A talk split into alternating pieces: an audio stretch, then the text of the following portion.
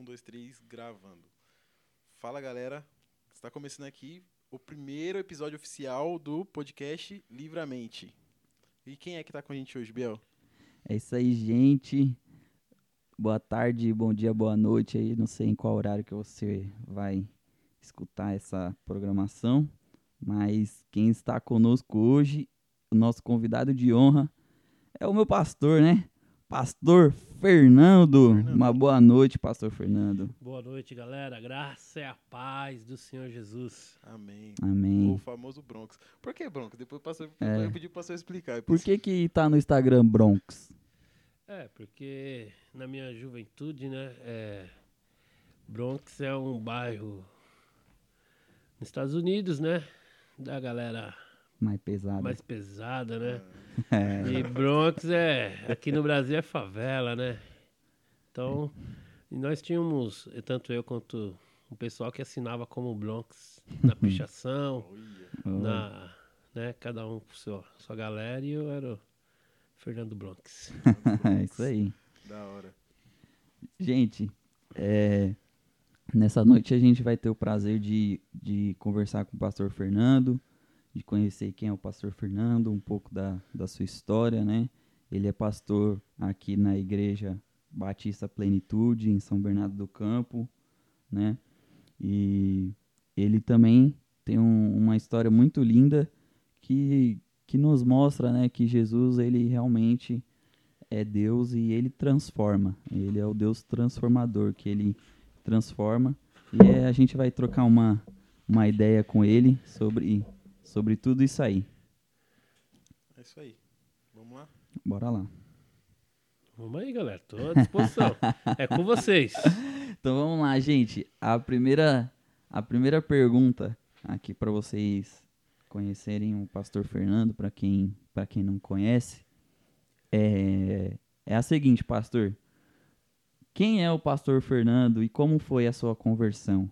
Conta um pouquinho aí da sua trajetória para nós, para quem não te conhece. Bom, para falar da minha conversão tem que voltar lá atrás, né?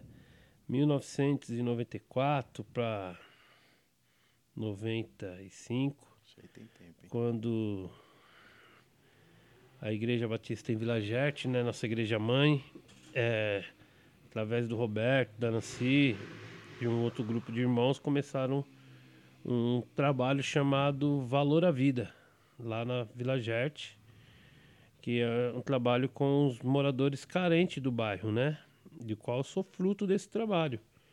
Porque meus pais, meus pais não, minha mãe, é, o Alexandre, né, o pastor Alexandre Segura, ele estudava com meu irmão na mesma sala e comentou com meu irmão dessa ação social do bairro.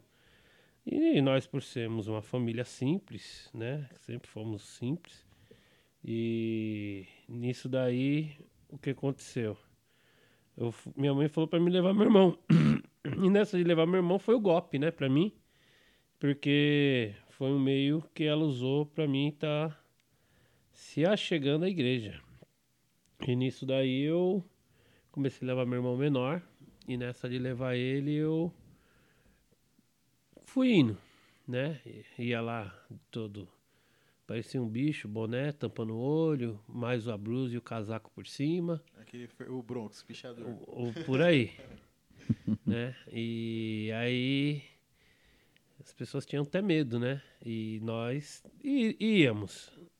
Só que quando tem o plano de Deus na nossa vida, né? E aí Deus começa a operar na nossa vida de uma maneira ímpar, nós temos que deixar, né? E nisso daí, é, minha mãe pediu ajuda para Nancy, tia Nancy, que eu chamo ela de mamãe, minha mãe na fé, um amor de pessoa, que quem conhece sabe o coração que ela tem pela obra, pelas pessoas.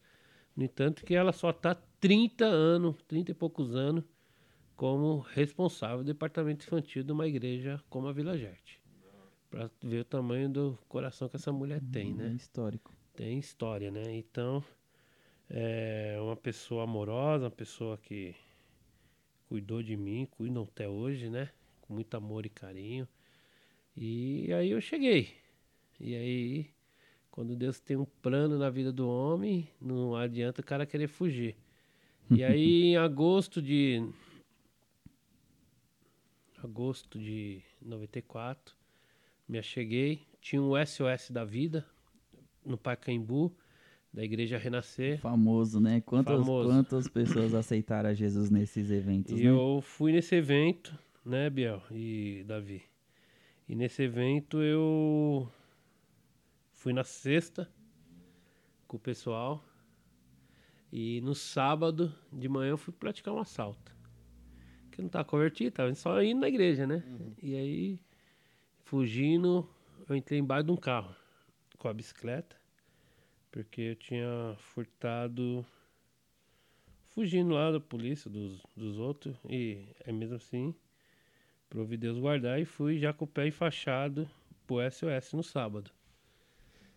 E tava nessa prática, né? Igreja, assim, valor à vida, não ia na igreja, só no valor à vida de segunda a sexta-feira.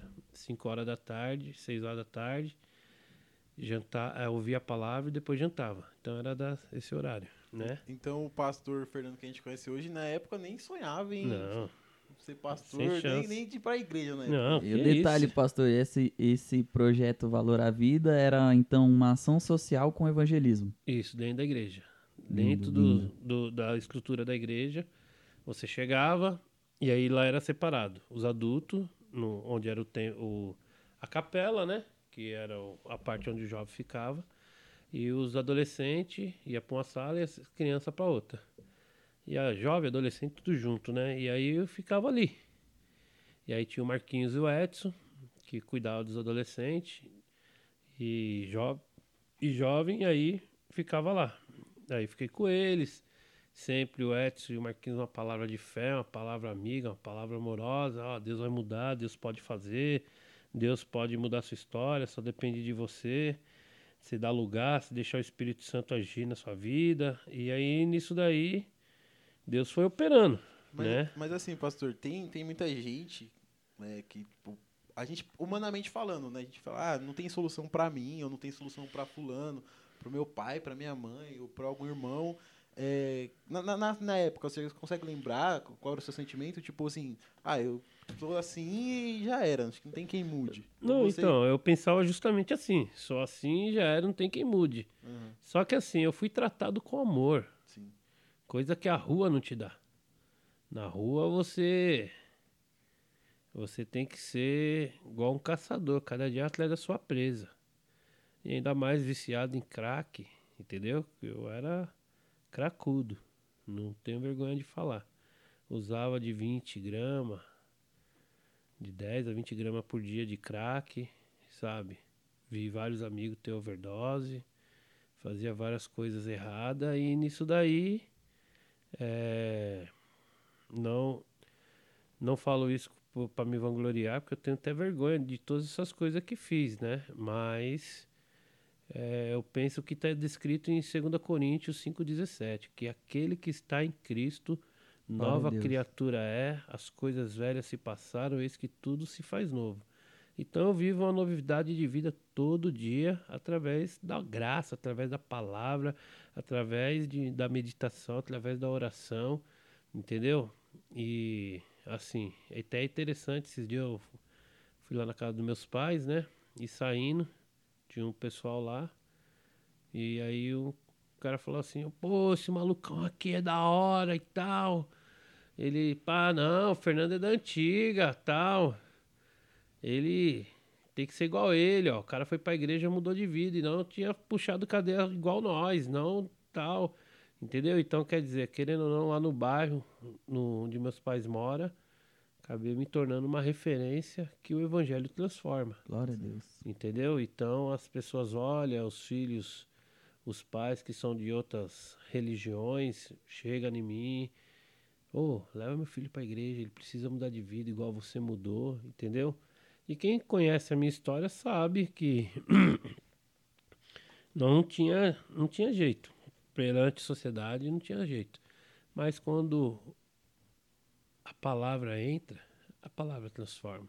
Amém. Porque João 10,10 diz que o ladrão veio somente para roubar, matar e destruir. mas eu vim para que tenham vida e vida com abundância. Então, essa vida e abundância o Senhor tem me dado. Que quantos amigos foram presos, quantos colegas foram mortos, e nós estamos aqui, seguindo, servindo e amando a Jesus Cristo Aleluia. né? Então eu, eu tenho uma palavra que guardo sempre comigo, que é Marcos 10, 49, que diz, né, que parando Jesus. Quando Jesus para, algo acontece.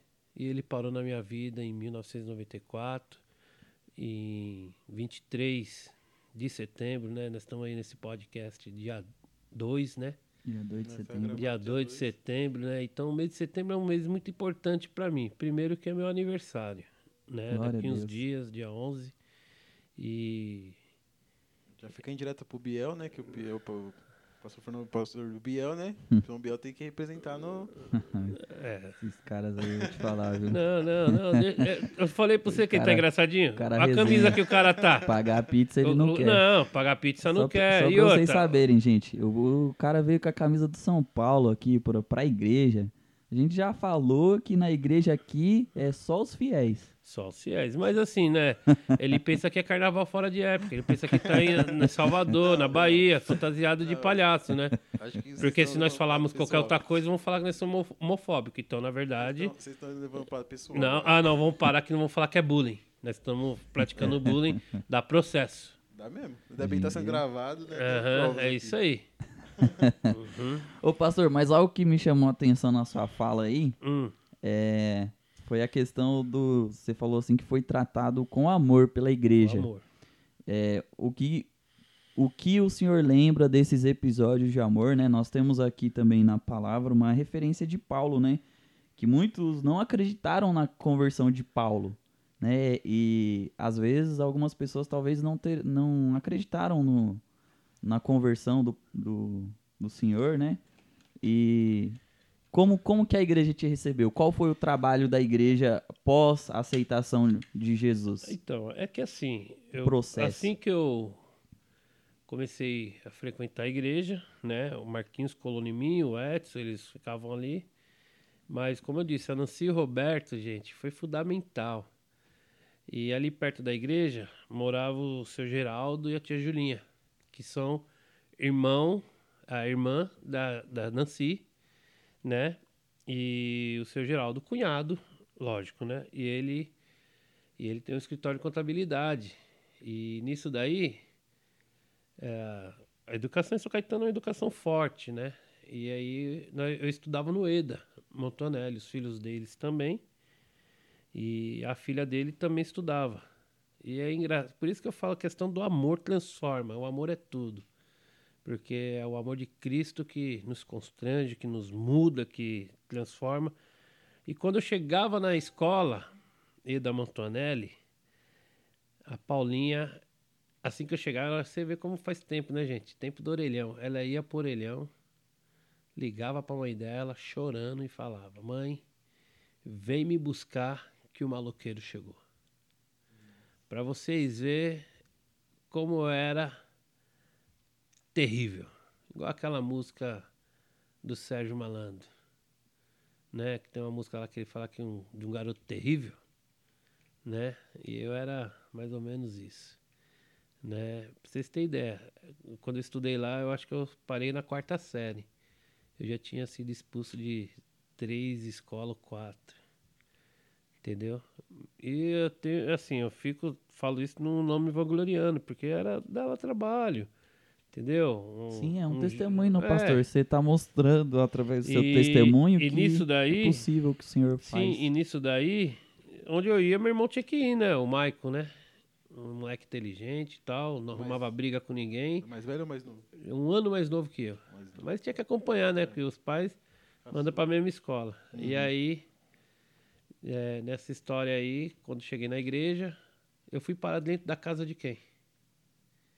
Do Roberto e da, da, da tia Julinha e do seu Geraldo, que eles moravam próximo da igreja. O Roberto e a Nancy moravam em apartamento, né? Moram até hoje, né? Moravam, não moram, que são tão vivos, são meus pais da fé. Eu, eu vou lá sempre ver eles. E aí fui parar dentro da casa deles. Uma família que tinha tudo para chegar e falar assim: Eu não quero esse cara dentro da minha casa. Que eles moravam ali na Rua Silvia. A Rua Silvia era uma das ruas, considerada uma das ruas mais perigosas de São Caetano.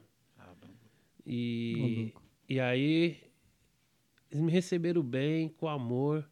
Quanto muitos falaram para Nancy, para eles, ó, oh, ele vai roubar vocês, vai mexer com os filhos de vocês. Vocês são doidos deixar eles, ele ficar aqui na escolinha. Vocês são doidos deixar ele ir na casa de vocês, andar com vocês. E, sabe, o amor transforma, gente. O que, com certeza. É... O maior exemplo, entendeu? Foi, foi no exemplo, não foi só no falar. Uhum de dar comida, de ministrar a palavra, de apresentar as pessoas, mas foi de demonstrar o amor praticado. O né? amor praticado, isso mesmo. Entendeu? É interessante, né? Quando a gente foge, é, sai dessa, dessa, dessa normalidade, né, mano? De tipo, ah, eu tenho que pregar, eu tenho que falar da Bíblia, mas quando você vê exemplos, né, de pessoas que vivem a palavra é, é, é totalmente diferente, né? É, ontem o, Neilton, na ministração dele aqui na igreja, ele falou sobre a questão de nós darmos a alta face. Isso é dar alta face. É você tratar com amor aquele que te persegue. Por isso que a Bíblia diz para nós orarmos pelos amigos e pelos que nos perseguem. Persegue, né? Porque querendo ou não, eu era um jovem, um adolescente, que eu cheguei na igreja de 15 para 16 anos. Eu era um jovem, adolescente que perante a sociedade não tinha jeito, não teria jeito. Aí na época lá no EDA era o professor Jordão, saudoso. Tem amizade com as filhas dele e com os filhos. Puxava nós pela orelha, aquela hora não era crime o, o diretor pegar pela orelha, o professor da reguada. E ele também cristão, falou muito do amor de Cristo para nós. E aí o evangelho foi transformando, né? Mas o interessante é isso, que quando cheguei fui tratado com amor. Aí quando eu digo que setembro é um mês especial, foi a última vez que eu fui preso na minha vida. 23 de setembro de 94, dia do aniversário dos meus dois irmãos, da minha irmã mais velha e do meu irmão mais novo. Que eles, minha mãe fechou a porteira com chave de ouro, né? Abriu e fechou mesma data. Na mesma data. Entendeu? É, pô, de precisão de data. Hein? Com diferença de 10 anos. É nada. De um pro outro. Caramba. Entendeu? Se tivesse, se tivesse programado, dava certo. Não, não, não. né? E aí, nessa daí, eu fui praticar um assalto, né? E nisso daí fui preso. O cara pegou meu rosto, esfregou na parede, que era aquelas paredes de com pedrinha antigamente da escola, ali perto da Tijuca Sul. Pisou no meu pescoço naquele asfalto, asfalto quente, ia, me, ia atirar em mim, não atirou. Eu falei, ô, oh, que eu vi o cara, eu falei, oh, sou vizinho de fulano de tal, né, do Paulino. E esse cara trabalhava com, com ele na viatura, que era um vizinho lá que era polícia, né? E Aí o cara. Eu tava armado, jogou a arma de lado, tudo. E nisso daí, minha viatura, fui preso. Pegaram outro rapaz que estava junto, mais pra frente. E nisso tudo, chegou no fórum, né? Foi, fomos para o segundo DP, distrito policial, depois fomos pro fórum à noite, fim do dia, já, que é cidade pequena. E nisso daí, o juiz lá bateu seis anos de condenação para mim, como era uma sexta-feira, por isso que foi bem marcada a data do aniversário dos meus irmãos. E nisso daí eu estava lá no embaixo no corral, na, onde fica preso lá no fórum. E o assistente do do juiz, né, da juíza, juiz, foi lá falar e meu pai nesse meu pai sempre falou no dia que você for preso eu não vou em delegacia eu vou em canto nenhum. E nesse dia ele foi no fórum. E nisso daí eu já estava indo no valor à vida e aí quando chegou a notícia pro Edson pro Marquinhos eles oraram. Você tinha quantos anos mais ou menos nessa época? 15 para 16 ah, é. Tinha acabado de completar 16 anos, entendeu? E aí eu, nessa brincadeira, eles oraram, ó Deus, faça a sua vontade, transforma, muda, muda a história dele. E eu, como não, não ia ser transferido no, pro SOS, né, na, que é a FEBEM da época, que era o SOS, né? E aí ia passar o final de semana na delegacia, no Corró, no primeiro distrito de São Caetano. E aí meu pai foi lá. E o, justamente o assistente do, do juiz, ou da juíza, não lembro a época, a pessoa acho que foi a juíza. Aí falou assim: Eu vou conversar com ele porque seu pai não merece passar pelo que vai passar esse final de semana. Os seus pais já, já eram cristãos, né? Não, meus pais não são Não. cristãos, são católicos, né? Assim, cristão, que eu digo, Evangélico. é, a gente- é, protestante, né? Mas são cristãos, assim, da fé católica, da igreja católica. Minha mãe, sempre que pode, vai na missa, vai na Aparecida, meu pai também, mas Uhum. nós vive, convive bem, entendeu? Né? Então, aí ele foi e o Domingos falou assim, né? Que ele também morava próximo de casa, falou assim: Por você, que é o rapaz que tinha sido preso comigo, falou: Por você, deixarei vocês sofrerem, porque você não respeita seu pai, não sei o que, não sei o que, não sei o que. Agora você, você tá até envergonhado, e não sei o que. Eu vou liberar vocês e vocês vão se apresentar no fórum, porque o seu pai não merece passar pelo que vai passar. Então, fui liberto. Porque, como eu disse, o Marquinhos, o Edson, o pessoal do Valor à Vida orando. E aí fui, fui pra casa. Lembro como fosse hoje, todo malandrão, mas todo quebrado, porque apanhei apanhado, pra cara. Tinha caramba, né? apanhado muito, né? É, tomado. Igual gente grande. É, e nessa brincadeira aí, é, meus pais, fui pra casa. No sábado tinha alguma programação dos jovens lá da igreja. No, fui, no domingo eu fui pra igreja. E aí o Marquinhos no sábado me visitou, o Edson também, juntos.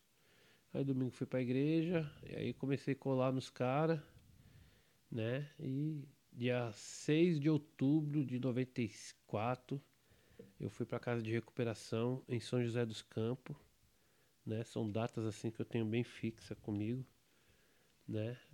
E aí Através da própria igreja. A É. igreja te a enviou. igreja, a igreja me encaminhou para essa casa de recuperação lá em São José dos Campos. Aí eu fui pra lá, tudo, fiquei lá até 15 de janeiro de 95. Um tempinho. Que Uhum. tempinho, É, três meses, rapaz. ah, tempinho, três Não, meses. mas nessa brincadeira aí, bicho, é interessante que na casa de recuperação, vocês veem como eu era tão bonzinho, a semana tem sete dias. Eu tive 17 brigas ah, Nossa, uma semana.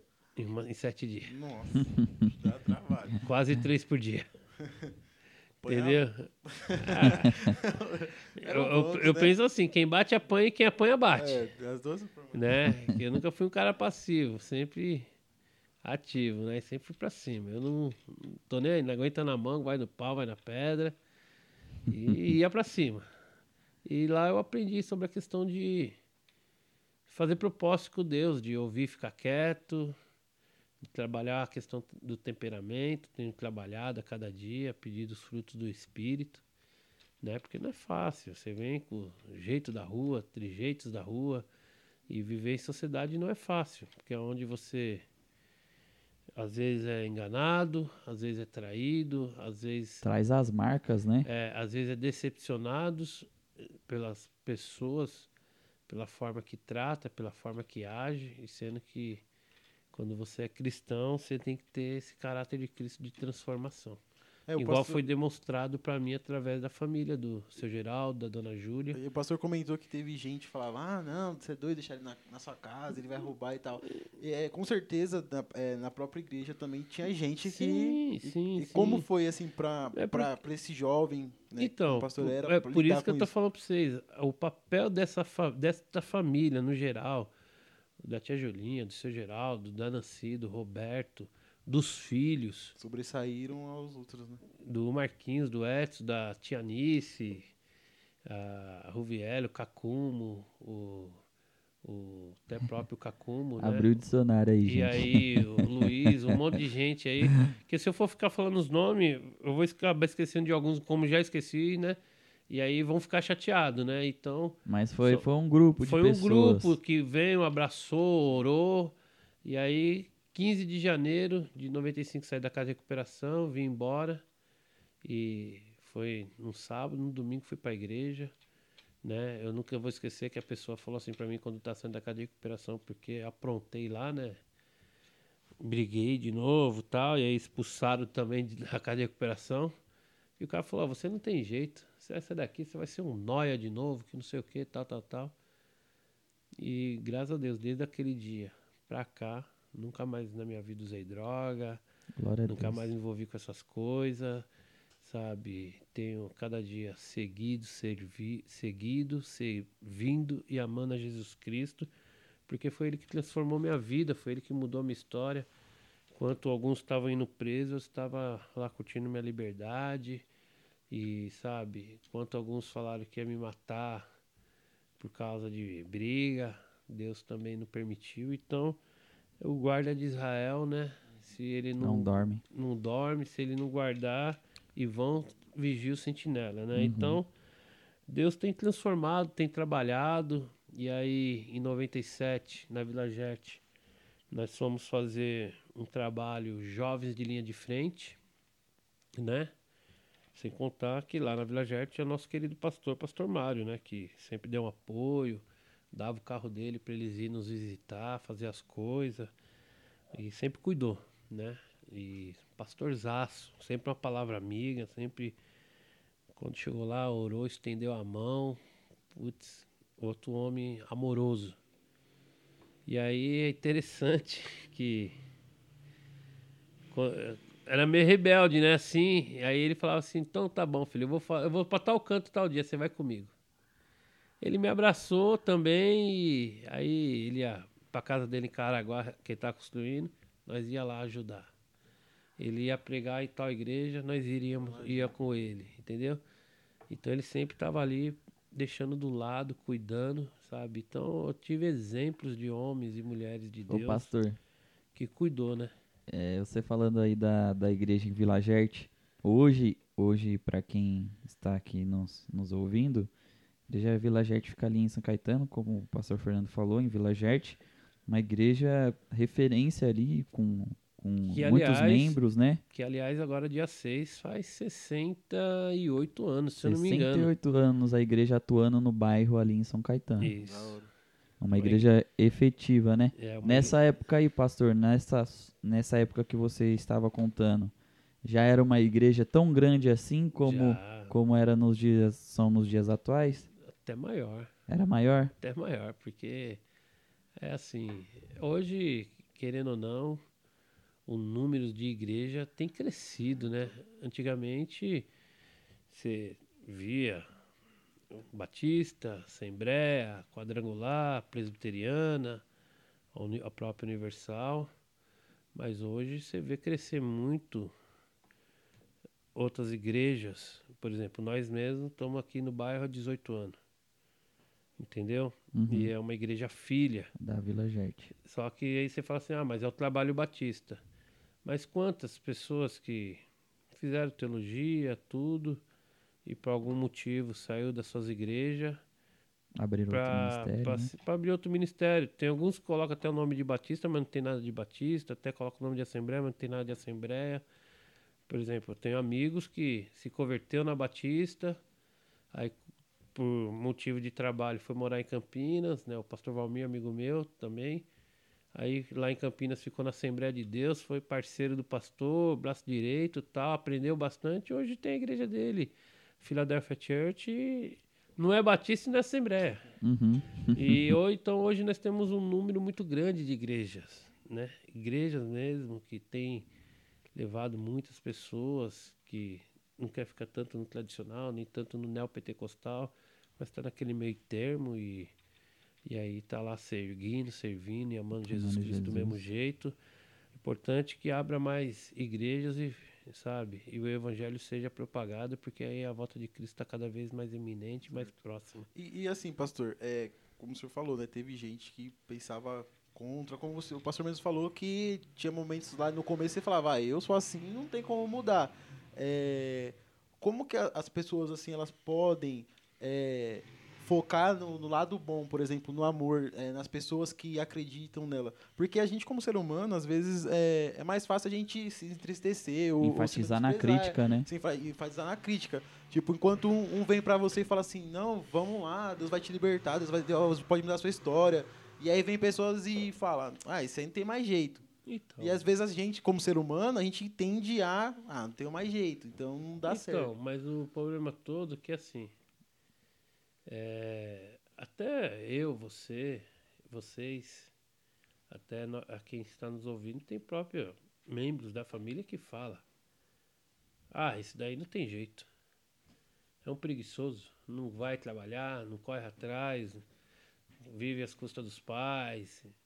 E é assim no dia a dia. Olha lá o maconheiro, olha lá o traficante. É, porque assim, a gente vê, a gente vê muita, muita gente assim, que não é da igreja, fala assim, ah, eu, eu não vou ser crente, não. Olha como, como é que o crente é, tipo, definir maus exemplos. Eu tenho uma tia minha que ela fala assim, que quando ela se converteu, ela fala assim, ela pegava os maus exemplos e falava assim, ó, é assim que eu não quero ser, e se espelhava nos, nos- nas pessoas boas, né? Mas infelizmente nem todo mundo tem essa. Então, essa É porque assim, Davi, é, infelizmente, o homem olha somente nós por fora. Quem conhece nosso coração, quem nos sonda é Deus. Por isso que o Salmo 139 diz que eu conheço o seu sentar, o seu levantar, né? Ele, antes da palavra chegar à boca, ele já conhece. Mas também o verso 24 vai dizer, vê se há em mim algum caminho mau. Então quer dizer, tem caminho mau dentro de nós? Tem. É igual os outros, quando os outros falam assim, ah, fulano de tal entrou na política, aí virou ladrão. Não. Já era da índole dele. Na primeira oportunidade, pegar o que era dos É, outros. isso é verdade. Entendeu? Então, é, se você vai lá em Isaías 45, verso 7, vai dizer que ele que cria o bem cria o mal. Se nós olharmos para Caim e Abel, a oferta dos dois foi aceita. Só que a do outro foi um pouco mais rejeitada porque pegou do- de qualquer jeito. O outro fez com amor, com carinho, devoção. Entendeu? No entanto que Hebreus fala que até hoje a, a oferta dele fala. Então, quando nós temos que ser uma oferta agradável a Deus. Vai vir crítica por causa do nome de Cristo, seremos perseguidos, seremos injustiçados, porque nós vemos, o exemplo maior para mim e para você, é quando Moisés vai tirar o povo do Egito. Moisés chega para Faraó e fala assim: Ó, libera o povo. Nós vai ali adorar o nosso Deus e volta. Rapidão. Olha a Miguel. Aí Deus vai, endurece o coração de Faraó. Não. E aí começa aquele Aquela diálogo batalha, que né? nós já conhecemos, das dez pragas, tudo, até a hora que perde o primogênito e libera o povo. E aí tem uma hora que eu acho, eu acho muito linda essa passagem, se eu não me engano é Gênesis 14. Por que cramas a mim? Diga ao meu povo que marche. Então, quer dizer que nós temos que marchar, nós temos que olhar para frente, independente do obstáculo. Se nós estamos com o nosso alvo em Cristo, marchando, não tem o que vai fazer nos parar. Porque né, hoje nós estamos alistados no exército de Cristo. Nós estamos revestidos com toda a armadura de Deus. Porque a Bíblia nos orienta, revestivos na força do meu poder. É, isso é o que é o que a graça faz na gente, né? Quando a gente entende ou, ou, ou meio co- começa a entender sobre a graça, a gente entende que é, Cristo Cristo é, justificou. Então ele a gente pode se achegar a ele. A gente não tá mais naquela condição de tipo, pois eu tô errado, eu não posso Não, mais. é, é para falar da graça nós tem que ir Efésios 2, né, cara? Efésios 2, ele resume bem isso daí pra gente, que pela graça sois salvos, isso não vem de vós, é um dom de Deus, Uhum. né? E se você pegar justamente aí o que vai até dizer os versos, o verso anterior, você vai ver que isso daí vai, vai dizer, né, também que vai dizer assim, no verso 3. Então, vamos pegar do verso 1, só para quem estiver é, nos acompanhando entender. Já que você falou da graça de Deus. Ele, ele lhes deu a vida quando vocês estavam mortos, em suas transgressões e pecado, nos quais vocês andam noutro tempo, segundo o curso deste mundo, segundo o príncipe da potestade do ar, do espírito que agora atua nos filhos da desobediência. Entre eles também nós todos andamos no passado, segundo a inclinação da nossa carne, fazendo a vontade da carne e dos pensamentos, e éramos por natureza filhos da ira, como também os demais. Mas Deus, sendo rico em misericórdia, por causa do seu grande amor com que nos amou. Olha, olha que lindo. Por causa do seu grande amor que nos amou. O evangelho tem que ser amor. Uhum. O evangelho tem que ser nós estender a mão ao nosso próximo e andar junto. E aí vai dizer assim o verso 5: E estando nós mortos em nossas transgressões, nos deu a vida juntamente com Cristo. Pela graça vocês são salvos. E juntamente com ele nos ressuscitou e com ele nos fez assentar nas regiões celestiais em Cristo Jesus. Deus fez isso para mostrar nos tempos vindouros a suprema riqueza da sua graça em bondade para conosco em Cristo Jesus. Mas o verso 8, né, que eu, é o que eu citei, ele vai dizer: Porque pela graça vocês são salvos, mediante a fé.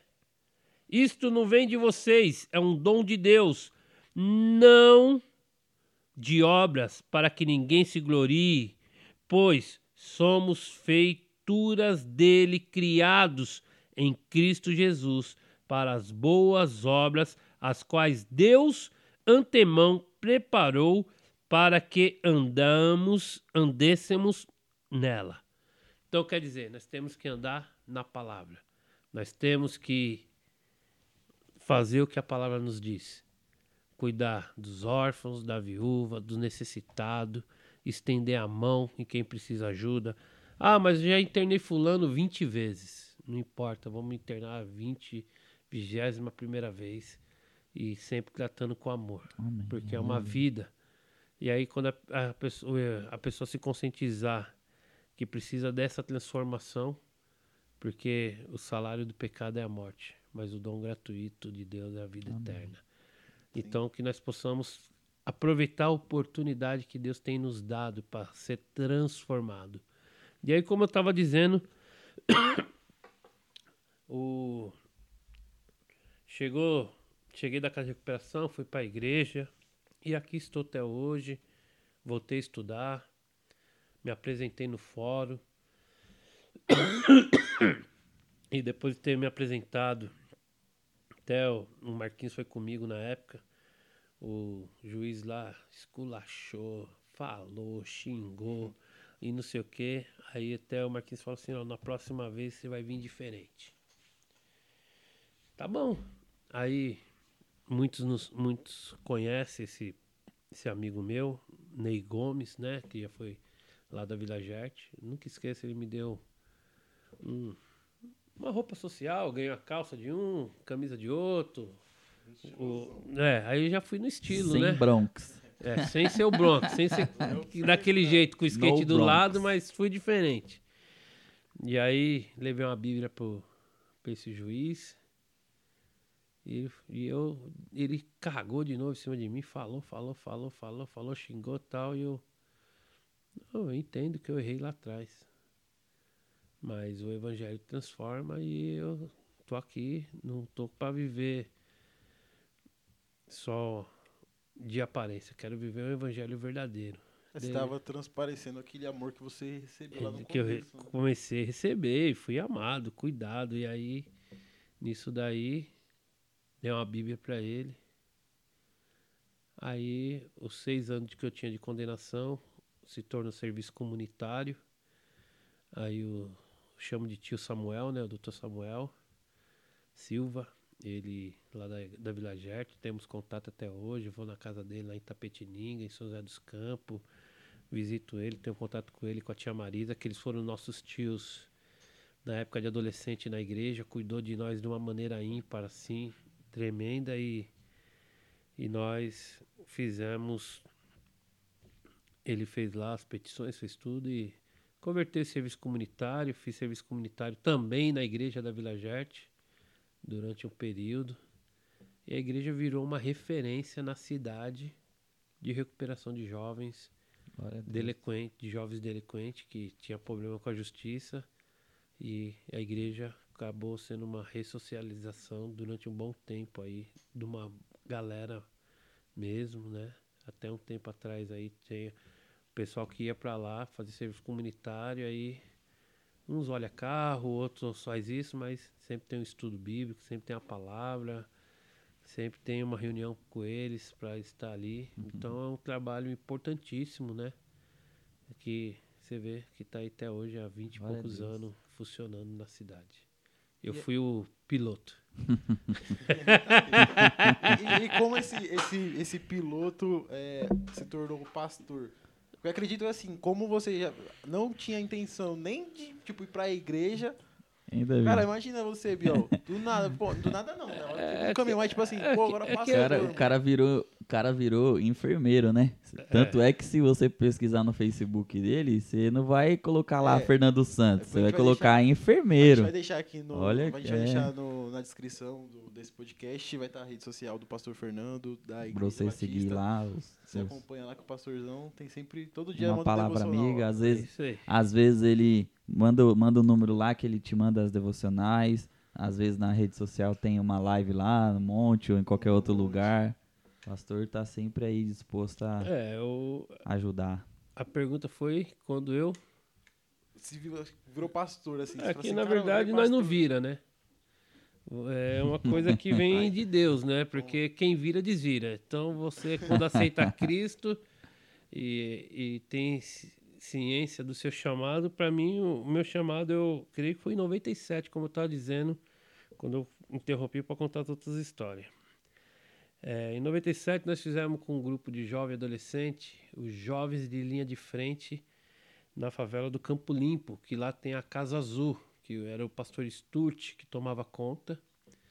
Sturt, não esqueci o sobrenome dele, mas ele tinha um, ele era da junta de miss, do, da Convenção Batista, né?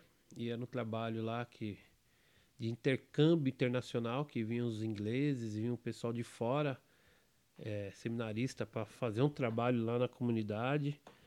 E lá na época nós tínhamos o seminarista a Lívia, o Milton, a Keila, né? Nem tenho contato hoje mais com eles. Mas foram importantes para isso que durante três meses eu tenho que até achar esse certificado, esse negócio pela junta, pelo, pela convenção que foi assinado lá e nós recebemos. Então um grupo de jovens da Vila Gerte, durante 90 dias, nós fizemos um trabalho lá. Chegamos aí na Igreja Batista da Liberdade, fazer um trabalho de evangelismo com o pessoal do centro. Então foi um negócio muito louco, muito da hora, que eu amei estar na comunidade, fazendo a diferença. Nós fazíamos cinema em aberto, fantoche, evangelismo, bater de porta em porta. Aí o pessoal olhava assim e falava: Ah, não, vocês podem, vocês não é testemunha de Jeová. Aí, aí as pessoas atendiam. Por quê? Porque você não vinha só para falar do evangelho, você vinha também com, com algo a mais, que era uma programação voltada para as crianças, uma coisa voltada para a ressocialização do bairro, da galera, né? E de- no final desse estágio aí foi muito legal, que nós fomos e é, um pouco mais para frente ali de Campo Limpo, o Estu tinha uma chácara e nós fizemos uma confraternização muito boa, muito legal. E nisso daí nasceu aquela chama de querer fazer a obra de Deus. não querer ser pastor. e assim, eu sou um pastor local, né? Vou fazer meu concílio pastoral para convenção batista, tudo, para a ordem dos pastores batista, né? Fiz a faculdade na metodista, tudo. Então, estamos aí galgando, né? E já era para ter feito concílio, ainda não fiz, mas já fiz a monografia, já entreguei. Queria fazer esse mês, mas devido estar tá muito em cima, não irei fazer. Mas aí Deus tem a data que Ele quer que eu faça, que eu gostaria de fazer esse mês, que é um mês importante para mim. Mas quando for também, Amém. eu vou continuar servindo, seguindo, amando Jesus Cristo, porque não é o título que faz o cristão. O que faz o cristão é você zelar pela palavra, guardar a palavra, ter o caráter cristão, andar verdadeiramente como um cristão. E nisso daí, 97, jovem de linha de frente. Aí o pastor Mário falou: Ó, vai estudar. Roberto pegando sempre no pé para estudar. Roberto é sensacional, gente. Vocês conhecem ele, pensa num cara que tem um dom do amor. Ele, a tia Nancy, são sensacionais. E nisso daí, terminei a escola, supletivo tal, e sempre lá na igreja, fazendo as coisas é interessante, como eu disse, cheguei para 15, 16 anos na igreja. Quando eu completei 18 anos, o pastor Mário veio com o cartão dele, de pastor, escreveu atrás, assinou e, e escreveu um endereço. Ele falou assim: Como eu sei que você faz aniversário essa semana, vai nesse endereço aqui, e tira a sua carta de habilitação que vai ser meu presente para você. Rapaz, é o sonho de todo. todo jovem. todo jovem completar 18 anos tira a carta. Pensa no cara ainda, que né? ficou Imagina. Irradiante. Felizaço. Aí eu fui. Seu Álvaro, eu já sabia dirigir, né? Por causa do que aprontava antes de ser crente.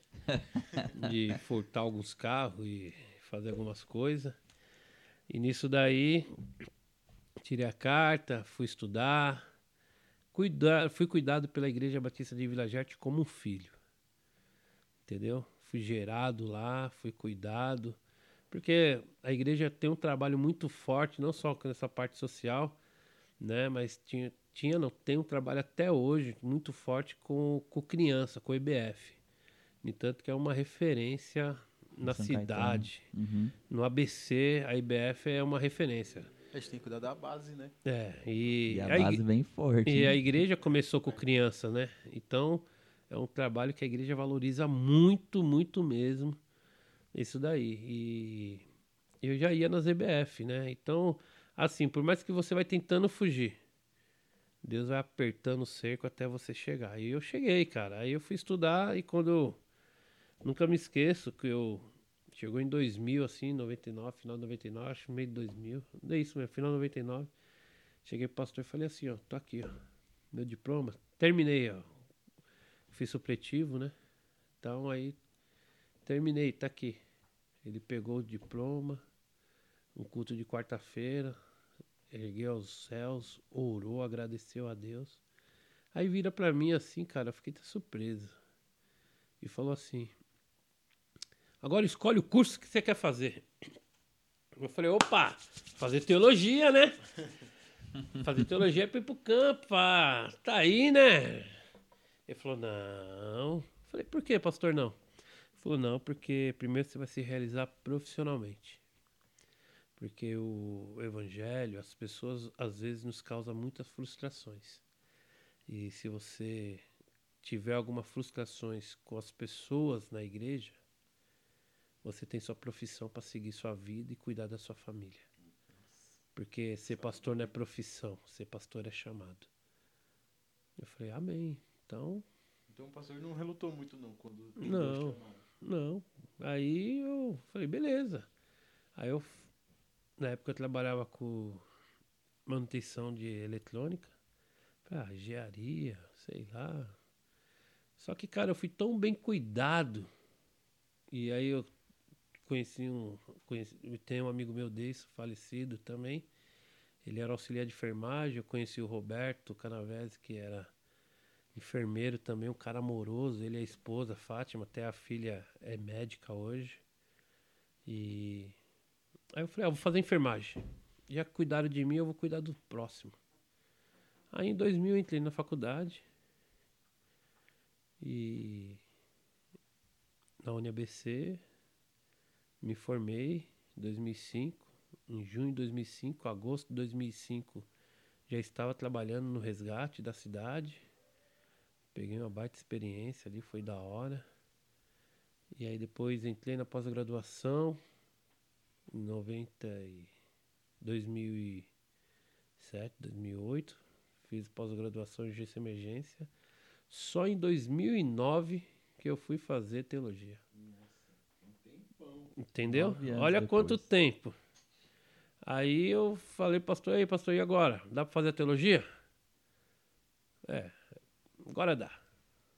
Aí eu fui fazer teologia, fiz na metodista por causa da questão geográfica, né, e tal, mais próximo, não queria ir para São Paulo, já trabalhava lá e questão do cansaço, aí eu fiz na metodista e tô aí. Aí me formei, ele foi na minha colação de grau, foi nas duas, de enfermeiro, foi de, de teólogo, e te- teologia e, e toma aí. Aí Glória a Deus. surgiu a oportunidade, continuei lá fazendo esse trabalho na igreja, com os departamentos e tal, e surgiu a oportunidade de ajudar as congregações. Então, fui para a congregação do que começou daqui, uma filha daqui, que é da filha da Vila Gerta, mas saiu daqui, a, que era Palmares, hoje Corbando, que é o pastor Carlos que está lá, ajudei ele, sei que me formei, amigo nosso, parceiraço. Nós que trouxemos ele para Vila Gerte também. Aí depois ajudamos Guaracá, outra congregação filha da Vila Gerte. E aí o, o Fred, né, Diácono Fred, que também fez teologia e junto me ligou uma segunda-feira e falou, ó, o pastor Kenji já tinha conversado comigo, o pastor Alberto Kenji, que era lá da Vila Gerte também, ele tinha falado comigo sobre a questão de vir aqui para a congregação, tal, assumir aqui, que eu morava aqui perto, que o pastor que estava aqui já estava de idade, ele ia- tinha possibilidade de sair e tal. E nisso daí, nós fizemos uma reunião aqui, aí continuou, mas aí chegou em janeiro, fevereiro, março. Numa segunda-feira, o, o Fred me liga e fala, ó, a partir de hoje você é o responsável pela congregação Plenitude jogou assim, né? Eu falei, amém. Primeira coisa que eu fiz foi visitar o Neilton, né? Que é um diácono mais velho aqui, que foi consagrado na época que eu estava aqui como membro, auxiliando, ajudando o pastor Lélio, né? Mas você não foi também. Eu falei assim no peito, mas você foi jogado assim. Não, você não. teve, como o pastor falou, você teve ajudando em out- em outras congregações. Sim, então sim, você foi sim. criando experiência. Foi, foi né? criando experiência. E nisso daí, nós chegamos aqui, estamos aqui desenvolvendo um trabalho já há quatro anos, né? Quatro, cinco anos, né? E assim, quatro anos isso. Então, nós estamos aí desenvolvendo um trabalho para a obra do Senhor. Uma coisa que eu sempre falo aqui é que cheguei para formar discípulos, porque até a ilha para ficar ilhada precisa da água. Então, e quando você vem, a Bíblia diz para nós gerarmos discípulos, porque aí é a continuidade do trabalho. Assim como eu sou discípulo do pastor Mário, do Roberto, do Geraldo, quero formar discípulos porque é a continuação de uma história do evangelho, né? E aí nós vamos crescendo pro reino de Deus. É interessante, né? A história bem, bem interessante, né, Biel? Bem Porque, resumida. assim, é, Nossa, é. Porque assim, o que me, o que me chama atenção é que já, já falei disso, mas o que me chama atenção é essa parte do amor, né? Que a gente, infelizmente, a gente não, não, não, não ouve tantos é, exemplos assim. A gente é, ouve, conhece até pessoas, né, Biel, que se afastaram da igreja, é, cresceu com, assim, com pai, mãe na igreja e se afastou por causa de pessoas, sabe? Sim. E, É porque assim, né, Davi? Nós temos que seguir o exemplo de Cristo. Sim. Eu costumo dizer aqui na igreja: você pode se decepcionar comigo, com o Gabriel, com você, se decepcionar conosco, mas com Cristo você nunca vai se decepcionar. O pastor Mário falou isso. Eu- essa frase dele ficou muito gravada para mim. No Evangelho você tem muitas frustrações, querendo dizer, você, a Bíblia diz que você vai ser traído, você vai ser perseguido. Entendeu? Você vai ser enganado. É, Mas sabe você que- tem que perseverar. Perseverar. Eu acho assim. A perseverança, por exemplo, Davi, é, não é que nós vai chamar a pessoa de fraca, mas Provérbios diz para mim: Eu amo os que me amam, os que diligentemente me buscam me encontrarão. E outra tradução vai dizer aqueles que me buscam de madrugada. Mas o salmista também nos diz, nos ensina, Salmo 5, verso 3. De manhã apresento minha voz a ti. De manhã apresento minha oração a ti e espero confiantemente. É bem- bem Então, quando você confia no que Deus vai fazer, você tem que estar seguro, porque é aquele que habita o esconderijo do Altíssimo, a sombra do Onipotente, descansará. Se nós não descansarmos no Senhor, nós vamos descansar em quem? Nossa preocupação. Entendeu? Sem descanso. Entendeu? E aí você não descansa, sua mente É. não para. E é onde nós queremos ir na força do nosso braço, e daí Deus não passa a agir. Então, quando nós esperamos no Senhor e confiamos nele, ele começa a agir. Porque por isso que Eclesiastes 3 diz: há tempo de plantar, tempo de colher, tempo de sorrir, tempo de chorar. Então, para baixo, tem em tudo tem Deus tem um propósito debaixo do céu, para mim e para você. Entendeu? O, o que eu falei sobre pessoas né, que cresceu com os pais cristãos é, é, é bem complicado que às vezes as pessoas acham assim. é, lógico que tem aquele, aquela, aquele ditado, "Ah, filho de peixe, peixinho é. Né, mas, pô, eu falo por mim, mano, não sei pelo Biel, que a gente teve, assim, cresceu junto na igreja e tal. Mas, meu, eu só fui entender o que era o Espírito Santo, o porquê que eu ia na igreja de sábado, domingo e de, às vezes dia de semana, sabe? Por que que eu, meu, só fui entender isso eu já tava quase jovem, né? Eu, eu lembro que assim, tipo, há três, quatro anos atrás, quando eu saí da, da Quadrangular, que eu fui pra Batista lá no, no, no Ferrazópolis, Pastor Christian, eu, pô, eu saí da igreja que eu congregava junto com meus pais e fui pra igreja sozinho, tá? Foi minha noiva. E aí, tipo, eu vivi outra realidade. Tipo assim, pô, eu tava aqui com meus pais, muitas coisas, a liderança chegava com meus pais, apesar de eu já ser velho, tá ligado? Chegava com meus pais, ó, vai ter reunião, vai ser assim, vai ser assado, ou tinha alguma dúvida, ou ia dar algum recado. E eu me vi, tipo assim, pô, agora eu preciso ser crente por mim, tá ligado? Não tenho pai e mãe aqui mais pra, pra passar a mão, ou pra ensinar, ou pra me levar na igreja, é, ó, 8 horas da manhã, 7 horas da manhã, lá no Jordanópolis, ensaio. Pum, 6, 6 e meia da manhã, tá saindo aqui.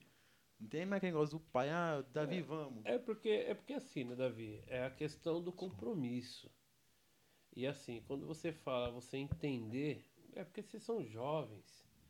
E assim, vo- você. Vocês são jovens, você vai entender isso. Porque assim, você falou assim, ah. Eu fui entender isso só quando estava maior. Por quê? É o que muitos fazem até hoje. É, a igreja é um clube social. Assim como tem um MESC ali no, na Kennedy, em São Caetano, cada bairro tem um clube. Gisela, Santa Maria, Breve, a Casque, Alves Celeste, Circo Italiano e outros mais. Aqui em São Bernardo também tem. E muitos fazem isso num clube. Só que aqui não tem piscina. Aqui não tem a quadra de futebol. Apesar que tem igreja que tem a quadra de futebol. Tem uma estrutura, sabe, fora de série. Mas é, a igreja, muitos fazem isso. Ah, vou lá encontrar. Por exemplo, você é levita, você toca. Então, mas você fala assim, ah, mas eu fui entender a questão do evangelho, mas você estava ali sempre, tocando, sabe, cantando, muitas vezes até pregando, ministrando. Então, é, quando a palavra está ali, é igual ao alimento. Você lembra da comida que você comeu da sua mãe 10 anos atrás? Ixi. Memória. Então, mas se ela fazer a lasanha, você vai falar, puxa, Ah, é igual a que ela fez lá mãe, atrás, A entendeu? lasanha da mãe, cada, cada dia entendeu? fica Ou fizer aquele, aquele a parmegiana que você Já gosta. começaram a falar de comida. Entendeu? Então, quando você faz o, o que traz, remete à memória coisa boa, é igual a palavra. Uhum. Então, hoje, toda a experiência que você teve desse aprendizado que tinha o pai e a mãe, vamos filho, acorda, entra no carro, vai, mesmo meio Boa. dormindo, vamos. Lá você despertava, hoje você tem essa responsabilidade. Sim. É. E aí é onde vem o grupo de amigos firmados na palavra que está junto com você. É, E aí Pra a gente falar, né? pega, aí a gente precisa pegar aí os exemplos, né, que a gente tem pra, pra seguir, né? Que tipo, eu lembro quando eu filho de pastor, eu lembro quando eu era pequeno, os perrengues que a gente passava é, por causa da obra. E, e hoje, tipo, isso me serviu pra ter um exemplo, né? E é igual o pastor, a gente estava falando sobre a história do pastor, né? Os exemplos de amor que o pastor teve quando, quando mais jovem é, te trouxe até aqui, né? Então, é, a parte do exemplo eu acho muito interessante. Quando a gente não só prega, não só fala, mas também é, vive. É, é, A palavra é, fala que é é, ouvir, porque guardar e praticar, praticar. né? É, e assim, eu acho interessante do ouvir, Guardar e praticar. guardar e praticar uma coisa que eu tenho medo até hoje, cara. É disso daqui, ó, microfone. Isso me paralisa. Isso me faz falar baixinho. Minha mulher mesmo, quando, fala, quando quer que eu falo baixo, ela faz o sinal do microfone pra mim. É porque é pastor Batista, que se fosse pastor Assembleia.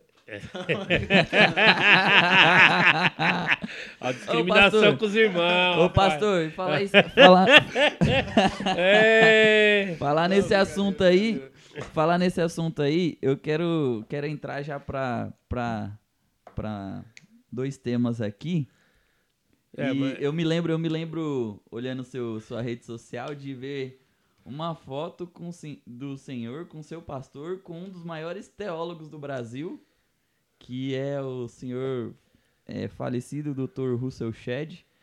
E o senhor teve o prazer de, de conhecer esse, essas figuras, né? Outras pessoas que também foram tratadas na Vila Gert, né? Pessoas que visitaram, que eram amigas do pastor Mário. Sim. E qual que é, conta aí alguma dessas experiências aí. Eu sei que o senhor também já trabalhou é, na questão de som, né? Por muito tempo você trabalhou nessa área aí, pôde, pôde conhecer alguns ministros do, do evangelho. É, quem entra na minha rede social vai ver tanto show circular quanto show evento gospel, né? Que eu trabalhei numa empresa de som que fazia tudo isso, né?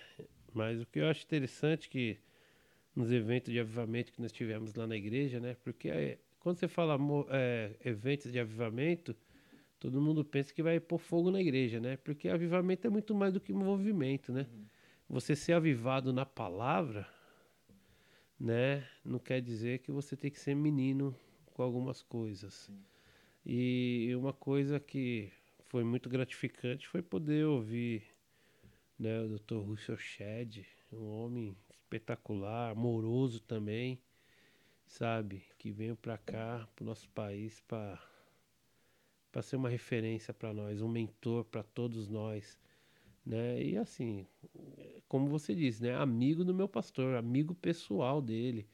Aliás, tem um livro aqui, Aqui, gente, os nossos estúdios é, é, é no meu gabinete. é no aqui. gabinete do pastor aqui, ó, com uma biblioteca imensa de livros. E, e assim, eu até peguei aqui, tá aqui na minha, na minha galeria dos livros particular meu. A Felicidade segundo Jesus. Reflexões sobre as bem-aventuranças. E esse livro o pastor Mário me deu, né, com muito carinho. E olha o que está escrito aqui. Dedico ao pastor Mário Pereira com amor e gratidão pela sua vida e amizade. Ruxo Shed. 29 do 8 de 99. Meu Deus. Entendeu? Eu tenho autografado por ele. Um livro foi pro meu pastor e meu pastor me deu. que Ele já leu, releu mil vezes esse livro aqui. Está em minhas mãos. E assim como tenho livros aqui que o meu pastor me deu. Porque assim, ele incentiva muito a questão da leitura, né? Eu trouxe esse tema aí, pastor, do, Que- do Russell Shedd, porque eu me lembro uma vez em uma conversa que o senhor teve com, com, com o pastor Mari, com um amigo nosso, e, e parece que o, o pastor o pastor Mário falava que o, que o pastor Shedd tinha uma característica muito forte, né, de palavra, estudo da palavra, dedicação à palavra, aplicação da palavra, mas também que ele tinha um fervor, um fervor muito, muito forte, um coração ardente pelo Espírito Santo. E eu lembro que nessa conversa até surgiu o tema do como se fosse o cristão perfeito, né? Aham. Que é o que zela pela palavra, mas que também é aquele que busca e anseia pelo Espírito Santo. E nisso daí eu, eu já entro no, no tema no tema central aqui da nossa conversa, porque o pastor Fernando, sendo um pastor é, de, digamos assim, de linha batista, é, é muito conhecido pela oração, né? Co- Conhecido pela oração, orar na igreja, orar no altar, orar no monte, orar no carro, orar na, na van, orar atendendo as pessoas. Ora em tudo que é lugar. O pastor Fernando é conhecido como o pastor da oração. Você entrar aí agora no pastor da live. É, antes da pandemia eu tava aí, né? Depois da pandemia todo mundo entrou nas lives. Eu, eu já estava antes. Já tava- Pastor Eu sou já- pioneiro. Pastor é como pioneiro. Nosso, como o nosso po- podcast aqui, né? O, tá sendo pioneiro, tô sendo o primeiro aqui, a Aí, ó. cobaia dos meninos. É, já era, eu já era nas lives aí. Vai já, nas lives. né, então, A gente era cobaia dele nas lives. é isso isso. aí. Ô filho, chega aí, fala Chega aí. aí, fala aí. Eu falei, pastor, não preparou nada, não. filho, Isso mas aí, vem fala- aí, deixa o Espírito Santo deixa o falar. Espírito Santo te usar. Não, o pastor- eu lembro, eu lembro uma vez, a gente foi no monte, tava na campanha, sete dias no monte, todo dia a gente tava indo no monte, lá no Ferrazópolis. Silvina. Ô, o pastor Fernando pegava os caras de surpresa, vai. Ligava a câmera aqui, ó, live, filho, não era nem gravação. Toma, fala aí. O Fala podcast aí. tá com o irmão tal. É isso aí. E fora isso, né, ele compartilha na lista de transmissão dele que é infinita aquela lista ali, né? Não, mas eu acho que assim, É isso. porque é que assim, eu, eu faço o que eu fui a- que eu aprendi a fazer com o meu pastor. Uma coisa que ele sempre falou pra mim: "Filho, você tem que ter uma vida de devocional, uma vida de oração, uma vida com Deus é isso. Não adianta você só orar e não ler a palavra. Não adianta você só ler a palavra e não orar. Você tem que estar junto isso daí. Entendeu? E assim, é, eu gosto de orar. No, porque assim, eu vou em casa, a casa é pequena. Você vai começar a orar em casa, você vai atrapalhar a mulher, você vai atrapalhar o filho. Eles vão orar um- um- durante o período com você, mas depois você está ali continuando. Aí eu venho para a igreja aqui orar, vou para o monte, aí pego esses meninos que tem sede da palavra e vai junto também. Sabe, nós Não tem tempo ruim não, né, pastor? Não. É só a frase. Não, não tem tempo ruim, mesmo distante junto de oração, mas o negócio é estar junto, crescendo, sabe? É, o carro da. Ah, o Davi tá sem carro. Vamos no meu, vamos, no, vamos de moto, mas tem que ir todo mundo.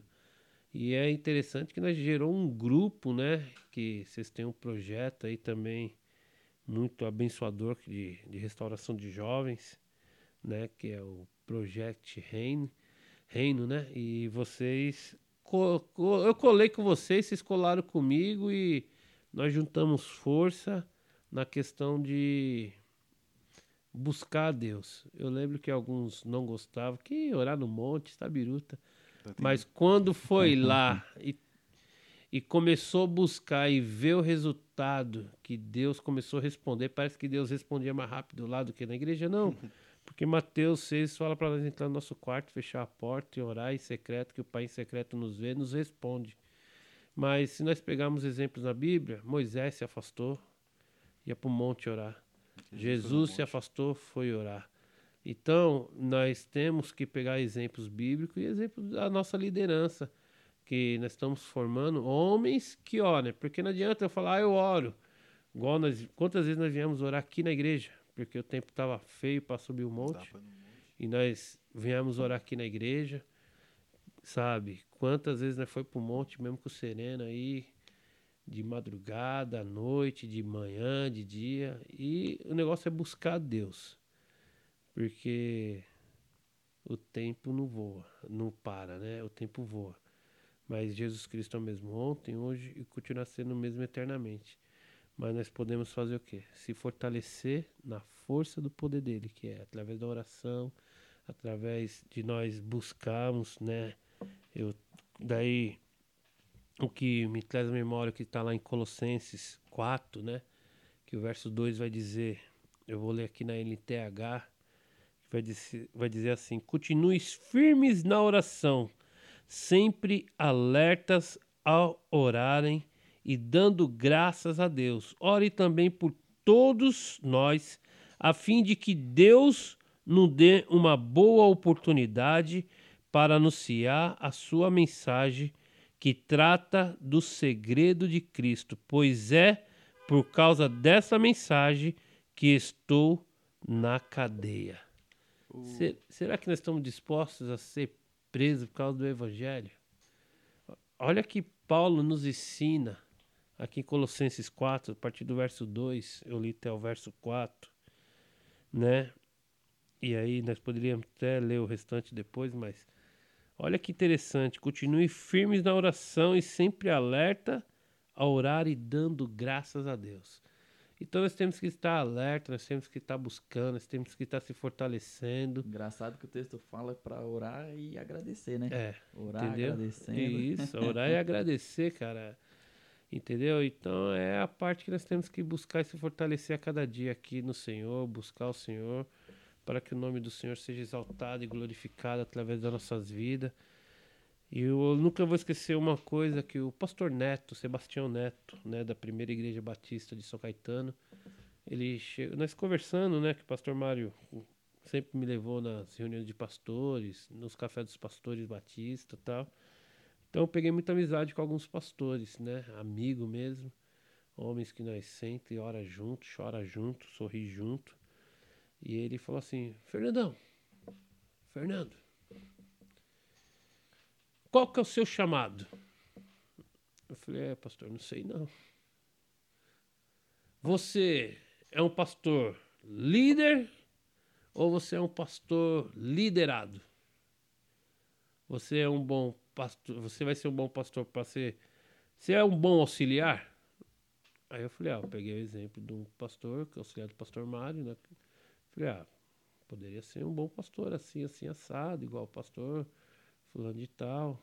E que aí o pastor Mário é a palavra do pastor presidente, né? Nós temos que, independente de nós concordarmos ou não, nós temos que obedecer, porque a obediência gera bênção, né? E não nós somos chamados de rebelde e tal.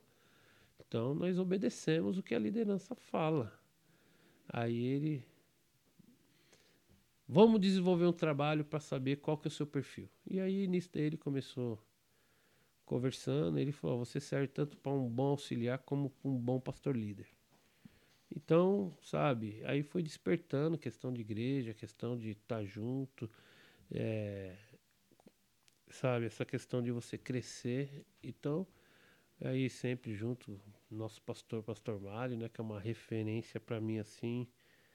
Acho legal olhar para o apóstolo, né, Estevão, a potência que é a Renascer, olhar para um Macedo, a potência que uma Universal é, olhar para a Graça, a Igreja da Graça, e ver o potencial que é o R.R. Soares, olhar para uma presbiteriana e olhar para o reverendo Hernandes Dias Lopes, Augusto Micodemos, a referência que é, olhar o Jonas Madureira, olhar, outros pastores aí renomados. Legal. Mas a nossa maior referência é o nosso pastor que está perto de nós, Sim. que nos ensinou. E nisso daí, através do pastor Sidney, que é lá da Vila Gerte, que hoje está lá também, nosso pastor, pastor Sérgio, nós somos pro Prega a Palavra. Isso daí já é uns. que é da, da PIBA, da Igreja Batista de. Primeira Igreja Batista de Atibaia, né? Que tem também lá uma parceria com, com Palavra da Vida, né? O seminário, o acampamento lá, muito bom. E nós começamos a fazer o prega palavra com eles, pelo menos o congresso deles, e fazendo também as aulas com eles. E aí nós, um dos anos aí, o livro, ah, o livro tá com o Biel, né, Biel? Da Trilice da Videira. Sim, sim, tá comigo, tô lendo. Eu ganhei do pastor Sandro lá de Natal. E uma coisa que chamou a atenção do pastor Sandro porque, gente, eu não faço isso para me gloriar nem para mostrar que eu sou mais. Eu peguei essa prática de orar de madrugada, de levantar, de buscar. E como nós estávamos lá no quarto cheio de homem, cheio de líderes, cheio de homens de Deus, eu não ia atrapalhar o sono deles. Aí eu me retirava todo dia, porque é uma semana de congresso, né, de orientação, de seminário da palavra. E aí tava lá retirado, saía e orar. Três da manhã, quatro da manhã, cinco da manhã, às vezes o pessoal subindo para tomar café e eu lá no canto orando, sempre reservado e tal.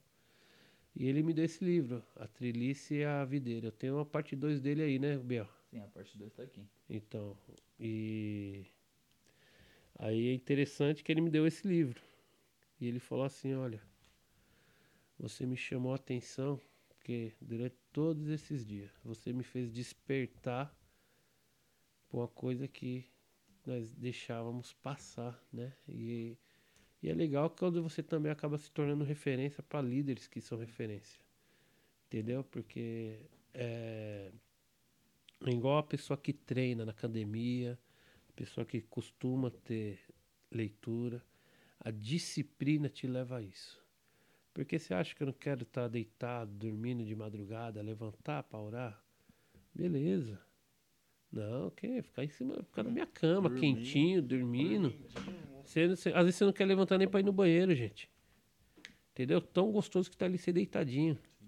Mas aí você busca, ora, porque diz o ditado popular, né? Que a fila de madrugada é menor, né? Então. porque não adianta eu falar que tá, a Bíblia diz. Né? Que muitos vão falar que a Bíblia diz. É, né? E é interessante porque a Bíblia não diz nada. A Bíblia nos relata. Que é uma coisa que eu costumo ver as pessoas falar. Ah, a Bíblia diz, a Bíblia diz. Não, quem está falando é você. A Bíblia está nos relatando e você está pondo em prática o que a palavra está nos orientando a fazer no nosso dia a dia. Né? Então, é, aprendi, seguindo o exemplo do meu Glória a pastor, Deus. E fico feliz de É tá sendo exemplo para vocês, pra galera aí que quiser estar orando. A gente, a gente fala, fala disso daí porque o pastor ele acabou até de trazer um, um outro exemplo que é um dos propósitos aqui desse, desse podcast, né? Que é mostrar as referências que nós temos perto, né? Uhum. Geralmente o pessoal gosta de falar das referências grandes aí, pessoas renomadas, né? Que são pessoas de Deus. Mas às vezes a gente tem pessoas tão perto da gente que, que fazem um trabalho tão excelente na- nas igrejas, que tem essa disciplina em oração, em Sim. buscar a palavra, né? Ótimos diáconos por aí. Então o intuito do, do, do projeto também é a gente mostrar essas pessoas que estão sendo referências, né? E na- tá, e tá aí até uma, uma dica, né, pra quem, pra quem tem muito problema de. de, de assim, não, di- não diria inconstância, mas tipo, tem dificuldade de ler, ou dificuldade de, de orar. Meu, ó o pastor Fernando, velho. Cara, Tá, meu, até acho hoje que tem assim, dificuldade de ler, cara. mas assim, acho não que sei assim- ler direito, não sei nem falar. Acho que assim, um bom exemplo é que a gente às vezes fica pensando, ah, eu, eu sei que eu tinha que orar mais, mas eu não consigo. Eu acho que um bom exemplo é você estar com pessoas que, que têm essa prática, né? Exato. Você outra- quer, você quer ler mais a Bíblia? Cola com quem lê a Bíblia. Mas, mas, Davi, é, tem uma coisa chamada disciplina. Se nós não tivermos disciplina de fazermos, igual vocês, vocês tiveram a iniciativa e idealizaram e tiveram a disciplina, vamos fazer. É igual a pessoa que, é- é- que treina na academia. Você acha que a pessoa quer ir todo dia? Ah, tem uns biruta aqui. que Então, mas, é- mas por quê? Mas no, no começo ninguém quer ir todo quer. dia. Mas quando o cara vê o resultado e vê que aquilo dá aquela oxigenação, você passa a pensar melhor, você passa a fazer melhor, você fala, opa, calma aí. Aí você vai, não vai virar vício, mas você vai pegar prazer, aquela disciplina Ter de gosto, né? fazer, ter gosto de fazer. Então, quando você é disciplinado em fazer alguma coisa, você vai se aperfeiçoando. Então, Acho que até o, acho que até o Lucinho que fala, eu não, não lembro, gente, se é a frase dele, pastor Lucinho, mas tem uma famosa frase que é, meu, ora sem vontade, ora sem vontade que até um dia você vai pegar a vontade de orar e você ora. O pastor Lucinho fala isso. É, então, então, acho que um ponto bom, então, é... Pessoas, se você tem dificuldade, primeiro ponto, disciplina. E segundo ponto é, é o que eu falei, né? Andar com pessoas que. Ah, vai que, incentivar. Que, que incentivam. Que estão com o pode- mesmo propósito, não, né? não Na mesma ir visão. longe. Quando vocês iam no monte comigo, e eu falava na live, quando estávamos indo, manda os seus pedidos de oração. Nós só saía do monte quando orava por Por todo todos. Por todos os pedidos. Acabou. Entendeu? Se nós colocamos lá que vai orar pelas pessoas, você tem que honrar sua palavra, você tem que fazer. Compromisso é compromisso. Compromisso. Então, é o compromisso que nós temos com o Senhor. Porque ele nos diz que o reino do céu é conquistado à força. Sim. A gente tem que andar com pessoas, que a própria Bíblia fala, né? Sim, porque. É se andar nós- dois do que um, né? Porque É, se por isso que a Bíblia outro nos relata, né? A Bíblia relata muito bem Sim. isso. Porque se ela falar, ah, pai. Fala aí, papel. A Bíblia nos relata isso. É. Ó, tô aprendendo, tô aprendendo. A Bíblia nos relata isso. É bom que andem dois do que um. Porque se um vier cair, o outro tá ali, né? Isso, por Então isso, é por isso se- que a se Bíblia apoiar, né? também nos relata o quê? Vai ter com a formiga Sim, preguiçoso. mesmo. Então eu, quiser ficar dormindo, você, o Biel, a Bíblia nos chama de preguiçosos. Sim. Olha o exemplo da formiga, gente. Ela trabalha o tempo todo, em conjunto. E é assim que nós temos que ser na igreja, é assim que nós temos que ser no nosso dia a dia. Nós temos que estar em constante movimento para Deus trabalhar, operar o milagre em nossas vidas de uma maneira ímpar. Uhum. Mas para isso, eu e você temos que estar seguindo, servindo e amando a Jesus Cristo acima de todas as coisas, colocando o evangelho em prática. Uma vida de oração requer disciplina, requer, igual os meninos falaram que o pastor Lucinho fala, que é outra referência de jovens lá da Lagoinha. Gente, eu não tenho essa dificuldade de falar, ah, eu sou da igreja tal, eu não, não vejo o trabalho de fulano de tal. Gente, você tem que conhecer, você tem que se formar, você tem que estar aprendendo constantemente, porque Deus quer mudar a nossa história, sabe? E você tem que estar enxergando. Enxergando o quê? Na luz da palavra. É por isso que a palavra do Senhor nos relata que para nós retemos o que é bom. Sim. Entendeu? Uhum. Porque nós podemos pegar o mesmo texto aqui. Jesus chorou. O Davi vai ter uma interpretação, o Gabriel vai ter outra e eu vou ter outra. E iremos falar dos três de Jesus chorou. Mas cada um vai pegar uma, uma visão particularidade porque ele chorou. Pelo amigo, pelo, pelo irmão, pela ovelha. Ou não precisa ir longe, gente. Nós vamos pegar, já que eu falei de Lázaro. A Bíblia também nos relata que certa feita Jesus ensinando. O que que Marta? É Marta que fala? Me corrija aí, gente, se eu tiver errado. Que fa- É que- Marta, é pastor. A única coisa que você falou aí que foi. Que a Bíblia nos relata. Não, não. Você falou em Êxodo. Você falou Gênesis 14, mas era Êxodo 14 e 15. Isso, é, tá vendo? É isso Só, aí. só uma retificação É aí, que aí. senão. Né, É. vai que tem um hate aí. É isso aí. isso aí. É, é- é bom andar com obreiros fiéis que os caras sabem sabe o que você falou, mas sabe que só deu o endereço errado. Tá vendo? É igual o aplicativo da Bíblia que tem aqui, que você coloca lá o versículo, já, já mandam pronto, né? Aí vem o versículo, só que eles falam o versículo e o endereço errado. Então né, tem que estar atento mesmo. E uma vez sem ler, sabe, você, lê, você leu e postou e não olhou o endereço direito? Nossa. Aí o pastor amigo meu falou: Ô, Fernandão, Acho que a sua Bíblia tá errada. é, esse texto aí é de Samuel, é, é Salmo, né? Êxodo não que tá aí. Eu falei, é isso aí mesmo, pastorzão. Era só pra ver se É tava só pra ver se todo mundo tá lendo. É só pra testar né? aí. Então, quando nós buscamos na luz da palavra, como o Gabriel tá mostrando aí, nos falando, e aí quando nós fala de Marta, e Ma- Maria estava aos pés de Jesus, Isso. Isso, E, pastor. e aí ele chega pra. é, Marta chega pra ele e fala: Senhor, fala pra ela, vim me ajudar, que não sei o quê. Blá, blá, blá, blá, blá, blá." O que, que Jesus fala pra ela? Ela escolheu a melhor parte. Então, às vezes, nós estamos tão preocupados em conquistar, em ter Fazer. e fazer nos nossos afazeres do dia a dia, que nós não dedicamos 10 minutos dessas 24 horas que nós temos Pra escolher a melhor parte. para escolher a melhor Melhor parte, que é orar, que é meditar na palavra, que é buscar ao Senhor, porque o Senhor não despreza um coração aquebrantado e contrito na sua presença.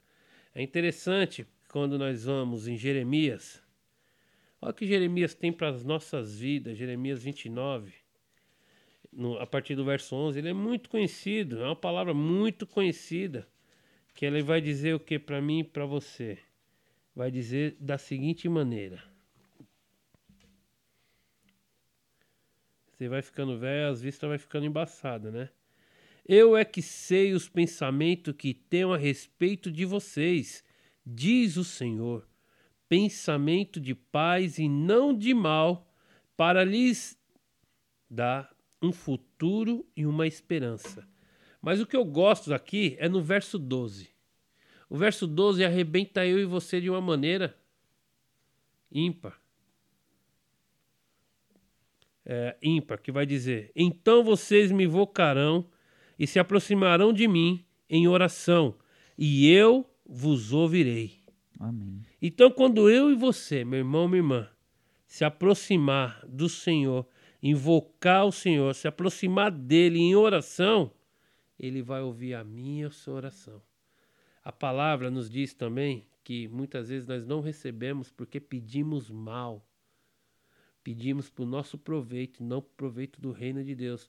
Ah, então estou sendo egoísta quando eu peço para Deus curar, para Deus restaurar, para Deus libertar? Não. Mas qual que é onde seu coração está inclinado?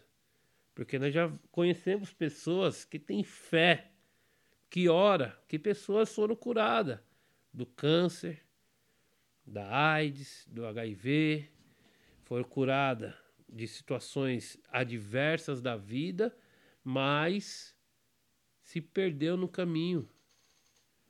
Então, que nós possamos guardar, zelar a palavra do Senhor.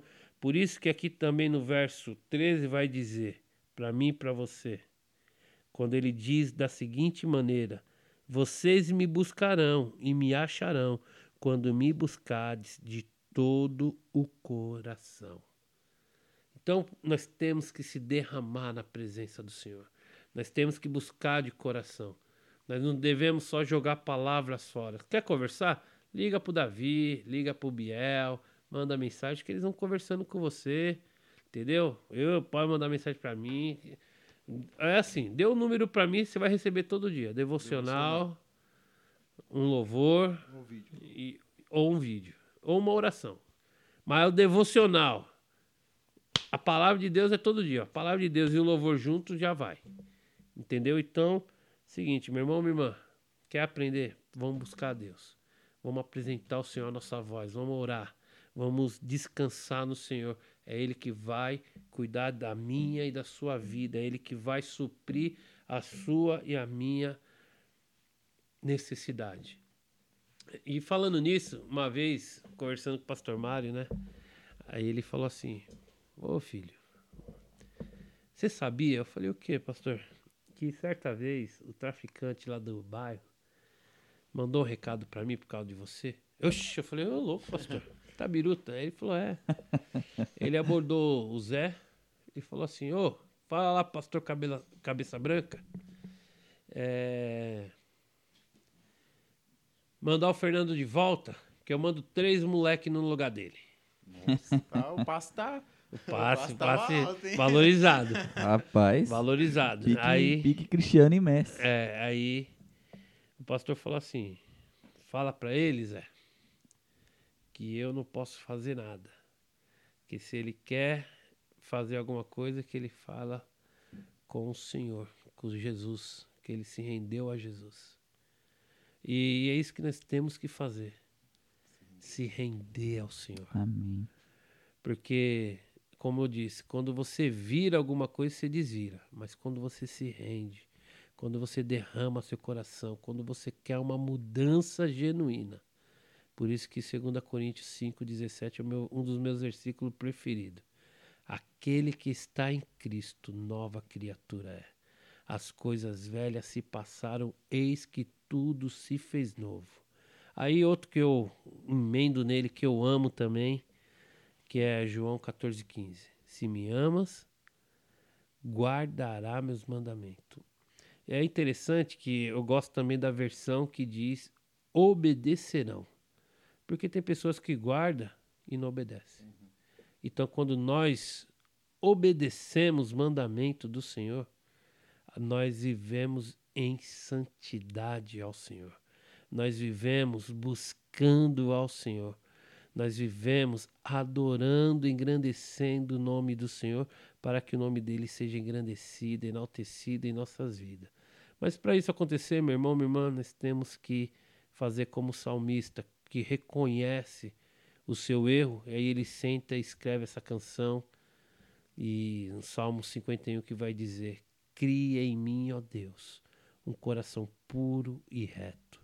E é interessante quando nós vamos para o verso 17 desse mesmo salmo, ele vai nos dizer que ele não despreza um coração aquebrantado e contrito na sua presença. Então, o segredo está nós nos derramarmos na presença do Senhor.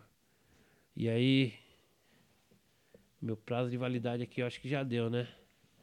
Eu, eu quero orar por você que está nos ouvindo. Você que quer uma mudança, você que quer que Deus te alcance, você que quer que Deus faça um algo sobrenatural na sua vida, que a graça dele chegue até você, você que está precisando de uma cura, de uma restauração, de uma libertação, porque nós cremos pelo poder da palavra. Nós cremos porque a palavra diz que ele levou sobre si as nossas dores, as nossas enfermidades. A Bíblia também nos orienta em 2 Crônicas 20, 20. Credes em Deus e habitarei seguro. Credes nos seus profetas e prosperarão.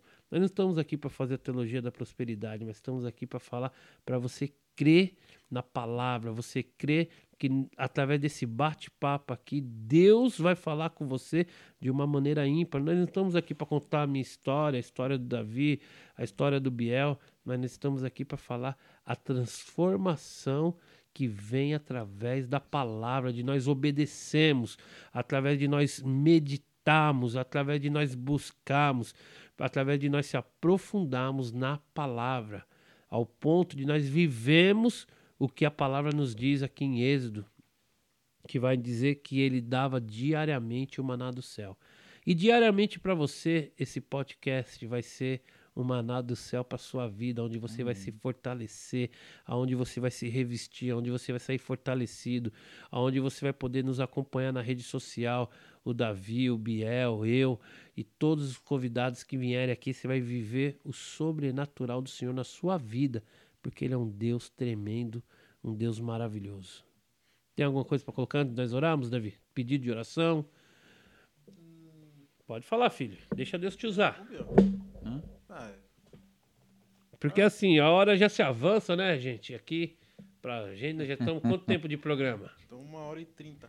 Uma hora e trinta, né? Vamos fazer o seguinte, vamos, vamos orar, né, pelos, pelos pedidos de oração da, da igreja da nossa igreja aqui, orar Sim. pelos pedidos de oração da igreja do, do Davi, né? Eu acredito que cada igreja ali tem as suas caixas, mas vamos orar também pela, pela nossa cidade de São Bernardo, pelo ABC, né? O pastor citou aí a igreja Vila Jardim São Caetano.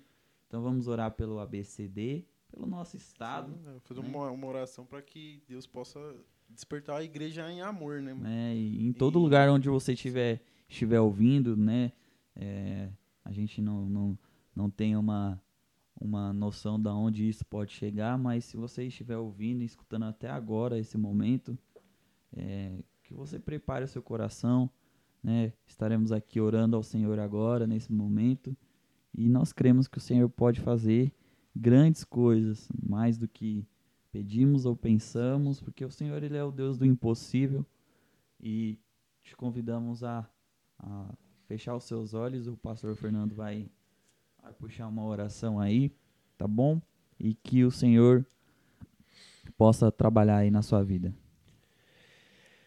Obrigado, Senhor, porque Sua palavra nos diz que pela fé é a certeza, ora, a fé é a certeza das coisas que se esperam e a convicção de fato do que não se vê.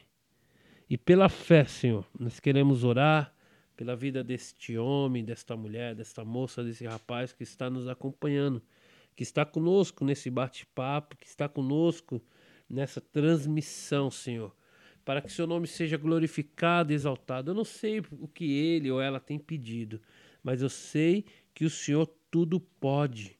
Eu sei que o Senhor pode mudar a história, assim como Abraão, pela fé, saiu do meio da sua parentela e o Senhor fez uma promessa sobre a vida dele. E ele habitou em tendas com Isaac, assim como Isaac, como Jacó, seus descendentes, e a promessa foi sobre eles que a sua promessa também esteja sobre a vida deste homem, desta mulher, desta moça, desse rapaz, de quem está ouvindo, aonde quer que esteja ouvindo, que a sua poderosa mão esteja sobre eles, que a sua palavra venha transformar eles como transformou a minha vida, que a cada dia nós possamos se achegar a ti que a cada dia nós possamos nos derramar a Ti para que Seu nome seja glorificado, para que Seu nome seja exaltado, para que Seu nome seja o nome sobre todo nome. Para isso, Senhor, nós queremos Te louvar, nós queremos Te glorificar, nós queremos, Pai amado, nos derramar na Sua presença, Senhor, a cada dia que o Senhor venha estar alcançando, meu irmão, minha irmã, que está nos ouvindo que o Senhor venha estar fazendo o sobrenatural em nossas vidas de uma maneira ímpar, Senhor, que nós possamos sair daqui impactados ao término dessa programação. Que o Senhor venha estar abençoando, Senhor, as igrejas, Senhor, que estão aqui envolvidas, porque nós estamos fazendo uma coisa aqui da nossa igreja, mas nós estamos fazendo uma coisa por reino de Deus que é para o seu nome ser engrandecido. Que o Senhor abençoe a vida do Davi, a sua noiva, seus pais, a igreja de qual o seu filho congrega, e lá ele é diácono, Senhor, um oficial do Senhor. O Senhor venha estar derramando a tua unção, tua graça, o seu poder sobre cada pastor que ali tem, cada ovelha, cada membro, Senhor. Que o seu nome seja glorificado, exaltado ali, sobre a vida do Biel, sobre a vida da Talita, sobre a vida Pai amado, dessa, dessa criança que ali está no ventre da tua filha, sobre a vida do seu pai, da sua mãe, do seu irmão, Senhor. Cada dia mais, Senhor, derrame a tua graça, a tua unção e teu poder. Senhor, sobre a Igreja Batista Plenitude, derrama a tua unção, teu poder e a tua glória. Sobre do menor ao maior, Senhor, vai manifestando o seu poder e a sua glória. Nós queremos apresentar o ABCD, Senhor. Nós queremos apresentar todas as cidades, ah, Pai amado, aqui circunvizinhança.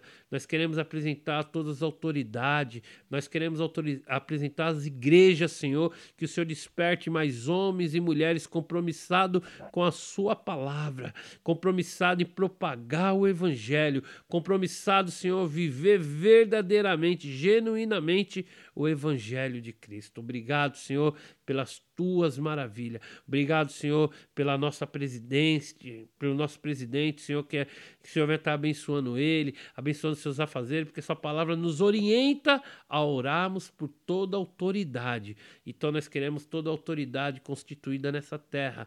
Nós sabemos que o Senhor tem permitido, então nós queremos abençoar, orar por estas vidas, que o Senhor venha estar dando sabedoria do alto para eles governarem em favor do teu povo, Senhor. Em favor, Pai amado, de abençoar o teu povo. Que o Senhor vai estar livrando, Senhor, de todo mal, dessa doença, Senhor, que tem estado paralisado a cidade, Senhor, paralisado o mundo nessa pandemia. Porque nós sabemos, Pai, Senhor, que só o Senhor que tem a palavra de vida eterna. Então, Senhor, quantos o Senhor tem recolhido, quantos o Senhor tem chamado.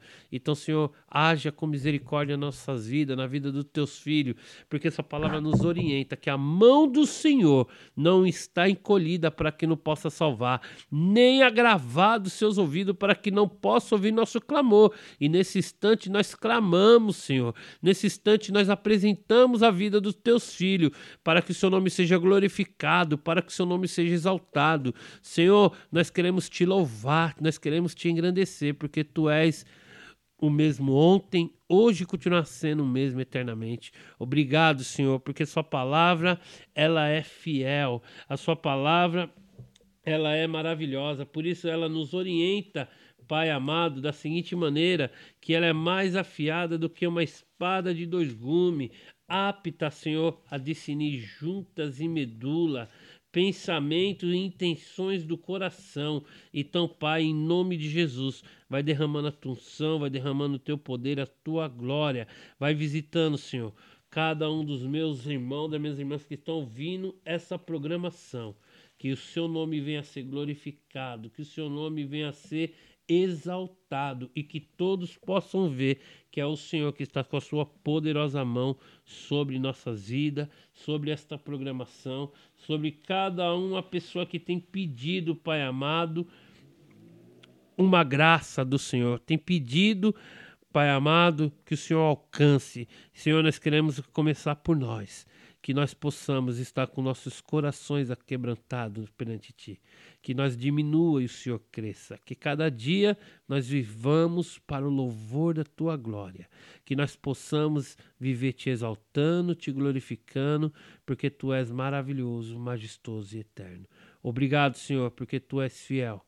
Obrigado, Senhor, porque Tu és digno e muito digno de todo louvor e toda honra, toda glória. Pai, nós te louvamos, nós te agradecemos no nome de Jesus, que é o nome sobre todo nome. Amém. Amém. Glória a Deus. É, então queremos agradecer ao pastor Fernando por ter disponibilizado esse tempo, né, por ter contado aqui o testemunho dele e mostrar que Deus pode mudar, que, a palavra de Deus, o amor, pode mudar pessoas, pode mudar vidas. É, então que essa palavra, né, que esse que esse episódio desse podcast venha de alguma forma ser bênção na sua vida, ser bênção na sua família, na sua casa, entre os seus amigos, né?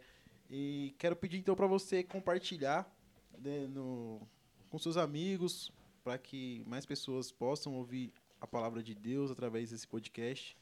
É, a gente vai estar disponibilizando aqui nos comentários é, as redes sociais do Pastor Fernando, da Igreja Batista, a, meu, meu Instagram, o Instagram do Biel é, você vai conseguir ouvir esse podcast no Spotify, no Rádio Public, Google Podcast, Breaker e na Anchor, tá? Não esquece de compartilhar e seguir também a, o Instagram do podcast, que agora tem Instagram, Biel. Livremente. Livremente Podcast. Livremente. Baseado em Romanos 12, 2, mudança de mente. Vamos ter a, a mente livre, livre, né? Livre para que a presença de Deus possa entrar e acontecer essa renovação Nossa, rapaz, de você entendimento. Me fez lembrar uma música antiga, hein? Hoje sou livre. Leonardo Gonçalves, tome. Livre. Ah, não é não. Para sempre. Amém. É, Matos Nascimento. É. Fui longe, hein? Foi mais longe, eu pensei que era Leonardo Gonçalves. Não, não, Matos Nascimento. Seja livre. É isso aí. Seja livre. Que nós possamos ser livres, meu irmão, minha irmã, através da palavra de Deus ministrada em nossos corações. Nós possamos ser livres através desse canal de bênção em nossas vidas.